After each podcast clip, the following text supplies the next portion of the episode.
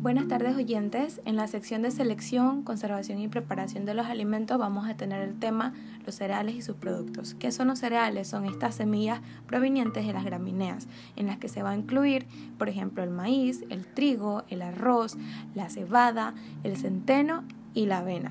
También se puede incluir lo que es la semilla del amaranto, pero botánicamente hablando, esta no se cuenta como un cereal. Algunas de las características de los cereales es que se cultivan con mucha facilidad. También pueden transportarse convenientemente y almacenarse por periodos largos. También los cereales son más baratos que otros alimentos y su preparación, por supuesto, para su consumo también es mucho más fácil. El consumo de los cereales viene ya desde hace mucho tiempo atrás. Por ejemplo, en las civilizaciones americanas como los mayas y los aztecas, el maíz era el cereal que más se cultivaba y que hoy en día continúa siendo el alimento básico de la dieta de la mayoría de las poblaciones. Mientras que en Asia, por ejemplo, el cereal que predominaba fue y ha sido todavía el arroz.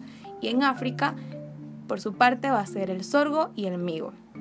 Actualmente el consumo de cereales es mucho mayor que de cualquier otro alimento. Se pueden consumir en su forma natural o procesados a partir de su transformación de la harina. También los cereales se pueden utilizar como alimento para alimentación animal, para los ganados, cerdos y también para las aves.